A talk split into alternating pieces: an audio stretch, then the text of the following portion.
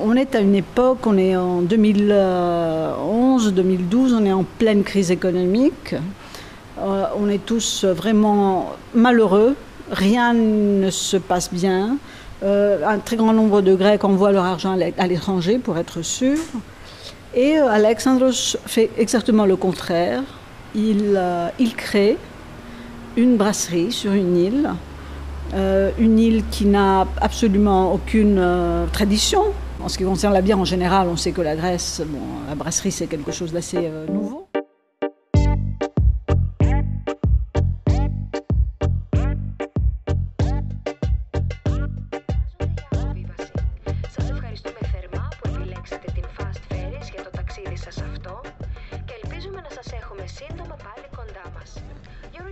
Le ventre de la Grèce, un podcast pour dévorer passionnément la Grèce, à Paris à Athènes et dans les Cyclades. Et si nous partions en voyage à la recherche du point G? G comme gastronomie, du grec gastronomia, issu de gaster, le ventre, considéré à l'Antiquité comme le lieu du plaisir gourmand. Excite le taramaros fluo de supermarché ou le gyros huileux pour étudiants fauchés. Excite le folklore ouzo moussaka. La cuisine grecque offre bien mieux que cela, elle se réinvente grâce à de jeunes chefs qui allient avec talent patrimoine culinaire, terroir et inventivité. Partons donc à la découverte des producteurs, artisans, vignerons, épiciers, chefs, tous ceux qui font le goût de la Grèce. Podcast réalisé par Nathalie Gaulier, musique de Johan Papacostantino. Pourquoi tu cries?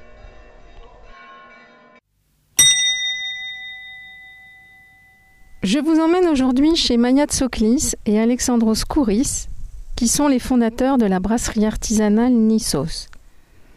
Ces dernières années, j'ai visité un bon petit nombre de brasseries artisanales en France. Je suis donc très curieuse de découvrir l'histoire de celle-ci, qui est basée sur l'île de Tinos, dans les Cyclades. Bonjour Maya Tsoklis. Bonjour Nathalie. Donc nous sommes ici dans votre brasserie qui s'appelle la Nissos. Soyez les bienvenus. Merci beaucoup. Et cette brasserie, euh, elle est basée sur euh, une île des Cyclades qui s'appelle Tinos. Voilà, justement. Elle est basée ici. Euh, moi, je, suis à Tinos. Je ne suis pas tignote, mais ma famille a découvert Tinos il y a ah, près de 30 et quelques années, dans les années 80, fin 80. Et on est vraiment tombé amoureux de l'endroit. Je vais te raconter comment était Tinos à l'époque. Elle était assez différente de ce qu'elle est aujourd'hui. Puis plus tard dans ma vie, j'ai connu Alexandros Kouris, mon mari. On n'est pas mariés, mais ça fait rien. On est ensemble depuis 12 ans déjà. Et euh, notre enfant, en fait, c'est Nissos. Je lui ai fait découvrir l'île. Il est aussi tombé amoureux de, de Tinos.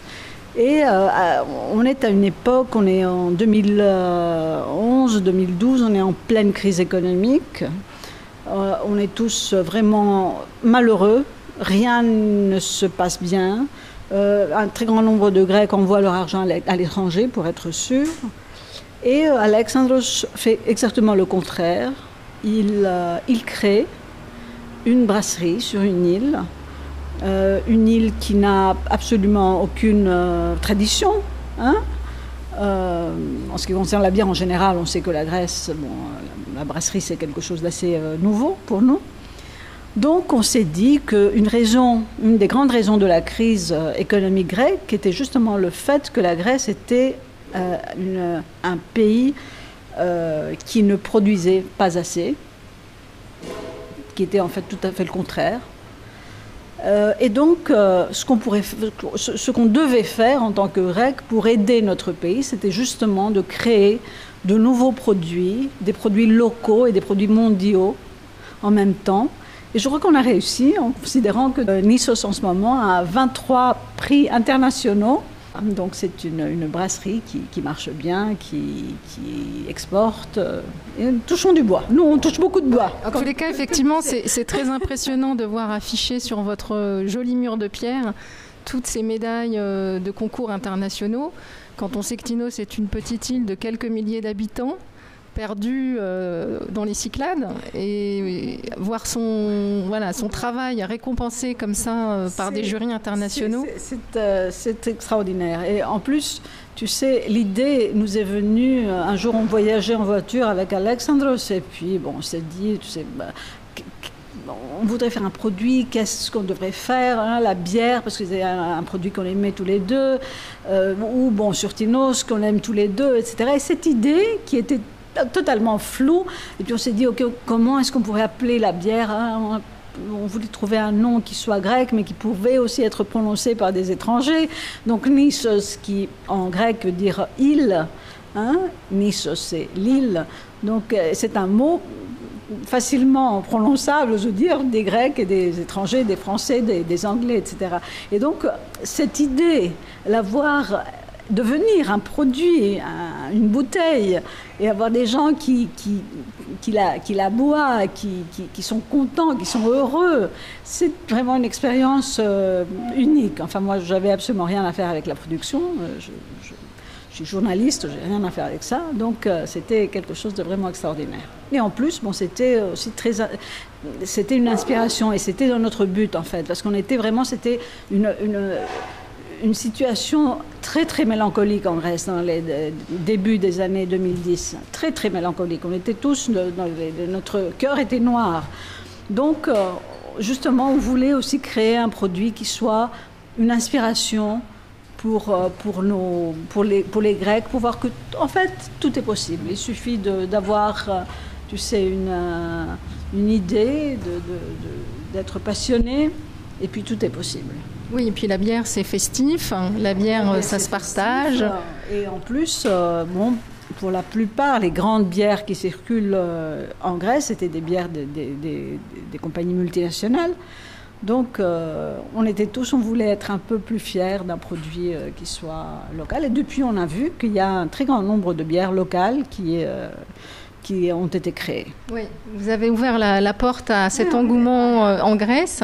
J'ai d'ailleurs vu qu'il y avait d'autres îles qui s'étaient mis euh, à, la, brasserie artisanale, comme bon, la Crète, qui est une grande île, Rhodes, Corfou, Santorin. Euh, Il y a pas mal de, de, bières dites locales qui n'ont pas de brasserie, qui sont en fait ah, brassées ailleurs et puis qui portent le nom de l'île. Mais bon. En tous les cas, faire une bière sur une île, est-ce que ça a quelque chose de particulier? Ben je, ne sais pas, j'ai pas fait de bière à Athènes, mais je suis sûre que oui. En fait, tout est beaucoup plus cher. En plus, hein, tu, peux t'imaginer que tout est importé d'Athènes, les bouteilles, les, matières premières, donc tout est beaucoup plus cher. Mais en même temps, on a le, plus-value, disons, de, notre patrie, qui est, qui, qui Tinos, qui sont les, Cyclades, donc, euh, et, en, euh, plus euh, la, qualité, le goût évidemment. Donc euh, je crois que cette, euh, le, fait que tout soit plus, plus euh, cher, en fait, bon, est bien payé, en fait, parce que le, le, le, prix final de la bière est quand même au-dessus de la moyenne des bières vendues en Grèce. Alors, le malt, qui est un des mhm. ingrédients principaux de la bière, vous arrivez à le trouver en Grèce Enfin, le malt de base est grec. Il arrive de Thrace, de la, de la Grèce euh, du Nord. Et puis les, les maltes euh, plus spéciaux euh, arrivent d'Allemagne, de, de, l'étranger. De toute façon, on n'en produit pas en, Grèce. Et pour le houblon, j'imagine que c'est pas simple non plus. on n'en produit pas en Grèce. Mm, mm, mm. Mais de toute façon, c'est l'inspiration, c'est l'idée qui est grecque. Hein. c'est le fait qu'on crée la bière en voyant les Cyclades, en voyant euh, la mer Égée, donc, et en plus, bon, l'eau évidemment, qui est à 95-98% enfin, du, produit. Alors justement, les problèmes d'eau qu'on entend euh, cette année particulièrement sur Tinos, est-ce que ça vous impacte euh? Ça nous impacte, évidemment, ça nous impacte. En premier, encore, enfin, le, prix qu'on paye pour l'eau est, énorme, hein, mais on en, on en trouve encore de l'eau. On sait que c'est un, problème sur les, îles et c'est justement pour ça qu'on ne peut pas grandir, disons, à Tinos. Donc euh, le prochain pas sera hors de Tinos, évidemment en gardant euh, cet endroit, cette brasserie comme, un, joyau, disons. Votre gamme, elle est étoffée avec différentes euh, sortes de bières ben Oui, nous on a commencé, et, et, c'est justement Alexandros.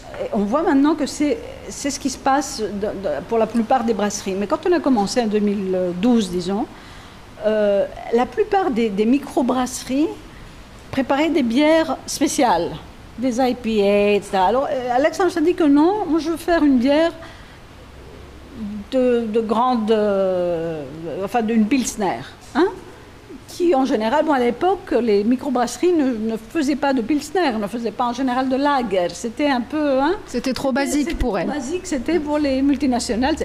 Et bon, et, et, on a commencé donc comme ça. On a commencé avec une pilsner qui a gagné le marché en 2013 et en 2014 notre Pilsner a gagné un très, un très grand prix en Allemagne, un second prix, euh, catégorie Pilsner, qui est vraiment inimaginable, je veux dire, en, Allemagne. Et euh, enfin, la première et la troisième étaient des bières allemandes et tchèques, évidemment. Donc c'était quelque chose d'impossible. D'où sortent ces Grecs? Bah, Exactement. Je me souviens quand on nous a donné le prix, euh, le jury disait justement, mais on ne savait pas qu'on faisait des bières en Grèce. Et, et donc, euh, donc, pour nous, c'était quelque chose de, de, très très intéressant. Puis on est passé à Delaguerre, puis on est passé à une autre bière qui est genre Helles, et des bières euh, rouges, etc., etc. Donc maintenant, on en a six, je crois, oui. Et euh, Bon. Dont, dont, une qui est bio, une euh, qui est sans, gluten. sans gluten. en plus, oui. Alors, pourquoi ce choix? Euh, Pourquoi ce choix? Parce qu'on on, s'est rendu compte qu'il y avait... Euh, qu'il y avait des gens qui avaient des problèmes euh, avec, la, avec le gluten de la bière et, et qu'il y avait un, un, une grande clientèle qui voulait du bio. Et nous aussi d'ailleurs, on en boit, donc on n'a pas de problème de gluten, mais on voulait une, Ouais, une bière ouais. bio. Et puis elle a marché très, elle marche vraiment très Ouais, très bien. Pour l'avoir goûtée, je trouve qu'elle est parfaitement équilibrée et qu'elle est très légère, puisqu'elle est à moins de 5%, je crois. 4,5. Voilà. Donc, euh, avec les, les, belles chaleurs euh, estivales, euh, on peut en Et boire. justement, on l'appelle all day. C'est une bière pour toute la journée, voilà, jusqu'à l'après-midi. Voilà. J'ai vu aussi que vous accordiez beaucoup de soins à hum, trouver des, bières qui s'accordent bien avec la gastronomie. Mais on essaye, parce que justement, pendant de très très longues années, on voyait des photos avec euh, de très beaux plats grecs, classiques, et à côté, on voyait des bières qui n'étaient pas grecques du tout. Et donc, euh, hein, la gastronomie grecque avait besoin d'une bière euh, plus grecque. voilà, donc oui, ça nous intéresse, parce que je crois que de toute façon, ce pairing en ce moment, que ce soit la bière ou le, vin, est quelque chose de, très intéressant, je veux dire, pour tous les, les, les, les, les personnes qui, qui aiment, euh, qui aiment la bonne nourriture, je veux dire. Et Tinos, tu le sais très bien, euh, est un endroit qui, euh, qui propose des, des, des, goûts fort intéressants. Ouais. Ouais. Oui, oui, parce que dans les recettes euh, traditionnelles de Tinos, on va avoir beaucoup de légumes euh, savoureux comme les artichauts. Euh, on va avoir les capres aussi, donc des produits qui sont euh, en goût assez intéressants. Donc le, le pairing, comme tu dis, euh, l'accord. Une île qui est très très sèche. Il y a beaucoup beaucoup de vent. Une île euh, où on pouvait, on, on, ne peut cultiver que sur des terrasses faites à la main. Hein Moi, ça me passionne vraiment, cette, cette, ces, ces, images de, des îles des Cyclades, et surtout. Hein. Tinos on a, a, beaucoup plus de terrasses et beaucoup plus de, de comment on dit ça, des murs en pierre. Oui, c'est des murets, des, des restanques. Voilà.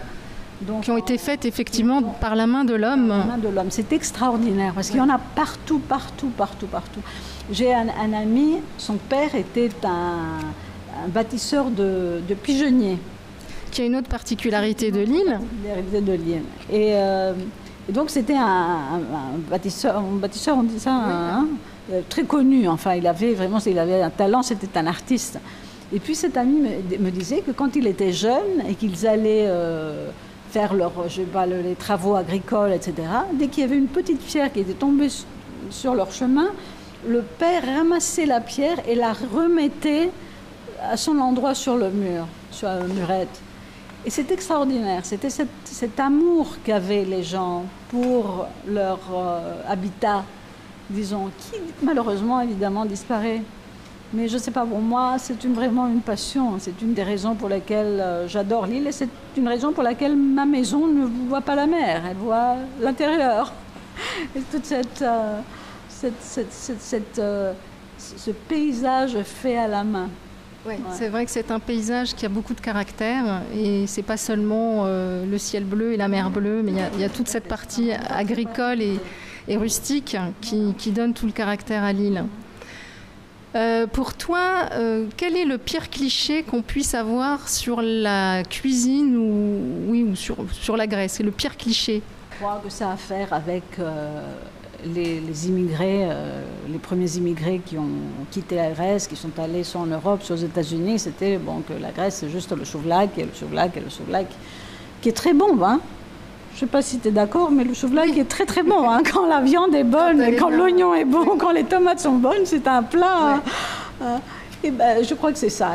Il y a une, un grand, une grande richesse, une richesse évidemment qui est venue des Grecs d'Asie mineure, il faut dire, hein, parce que la, cuisine grecque était assez. Euh, c'était enfin, c'était plutôt des grillades, disons, hein, ce que les, Grecs connaissaient. Et puis quand on a ces milliers de gens qui arrivent de l'Asie mineure, alors là, on a une nouvelle cuisine qui arrive et qui aujourd'hui, en fait, est ce qu'on dit, est-ce qu'on appelle la cuisine grecque?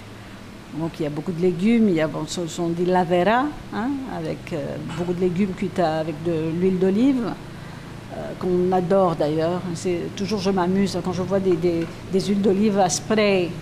Donc on fait chaf chaf un peu sur le. Et là vraiment, moi je prends la, bouteille d'huile d'olive, euh, j'en mets, je veux dire. L'olive et le spray, ça peut pas fonctionner. Hein. Euh, non, mais nous, je sais pas moi, tous les 3-4 jours, je sais pas, on utilise une nouvelle bouteille de 2 litres d'huile d'huile d'olive.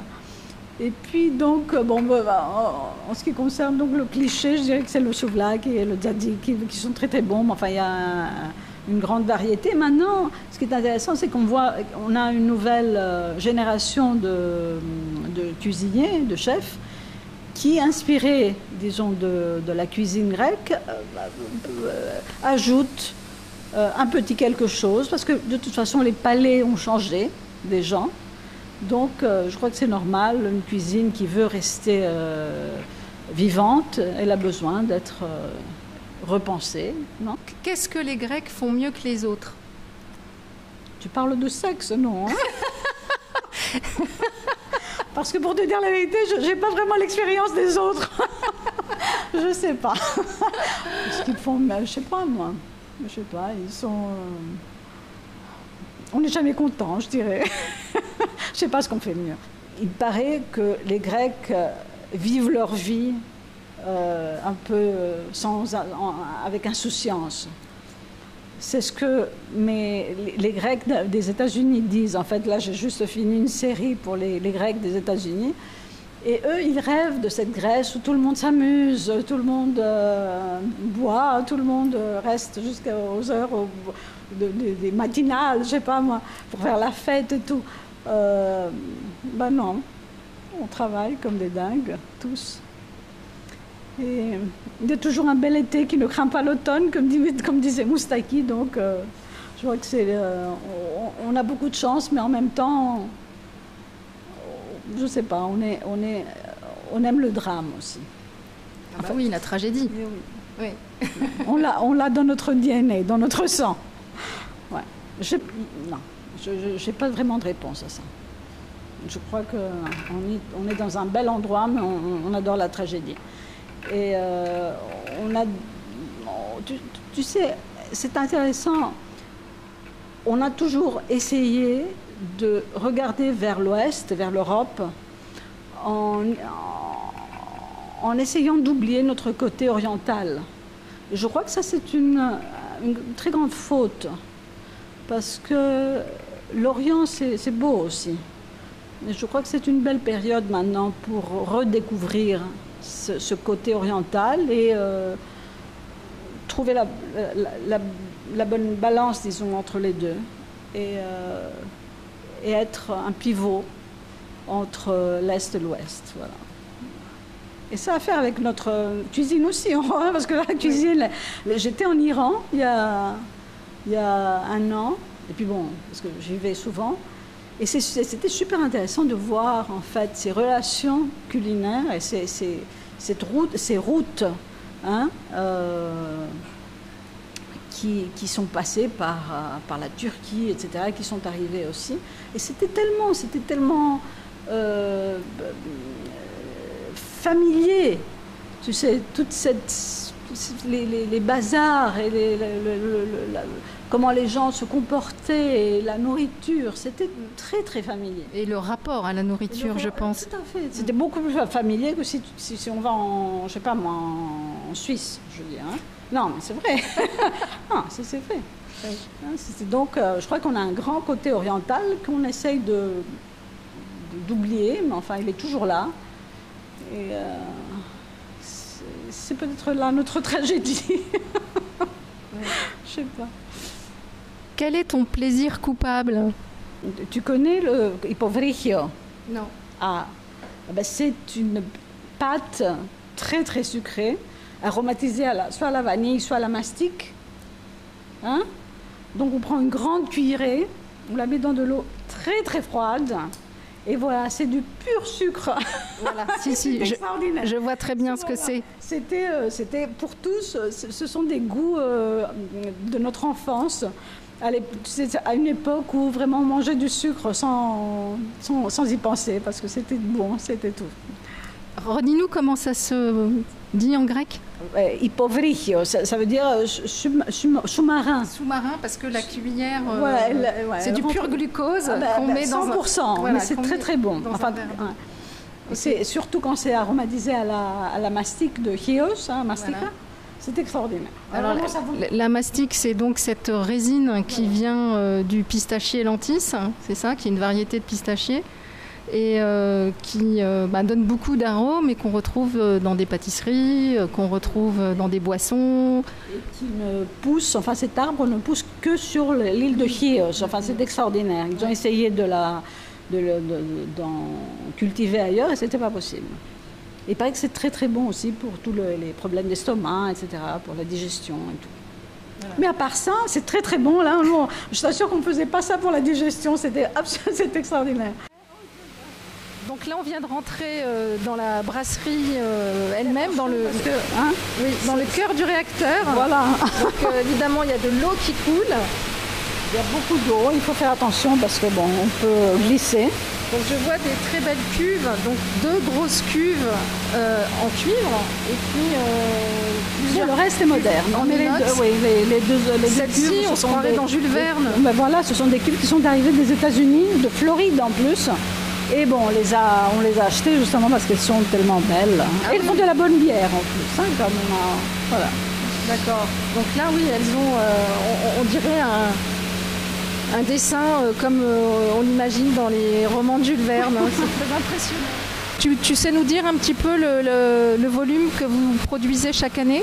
À peu près 7000 hectolitres. D'accord. On est petit, mais grand en même temps. voilà. on, va ressortir, on aura un meilleur son. On peut produire jusqu'à 120 000 hectolitres pour être considéré, disons, une microbrasserie. Après les 120 000 hectolitres, on devient une grande brasserie. Euh. Donc, vous avez encore de la marge avec 7 000 On a beaucoup de marge, je crois, oui. Tout à fait. Ok. Et la bonne nouvelle, c'est que on vous trouve en France. Ben c'est vrai, oui, oui c'est vrai, avec euh, au magasin de Dina Nicolas aussi. Donc le traiteur Evie Evan, qui a plusieurs boutiques à Paris et également un très très bon restaurant. Donc là, on peut trouver euh, la Nissos. En tous les cas, je sais qu'on peut trouver euh, la Laguerre. Et ça, c'est une bonne nouvelle. Une très très bonne nouvelle. Alors Maya, comment et où as-tu appris un, un français aussi parfait? Je parlais le français beaucoup mieux, il faut, il faut te dire, avant, mais je suis née en France, parce que mon père est artiste, euh, et donc il habitait la, la France, il a habité la France pendant près de 40 ans. Donc je suis née à Paris, j'ai fait toute ma scolarité dans des établissements français.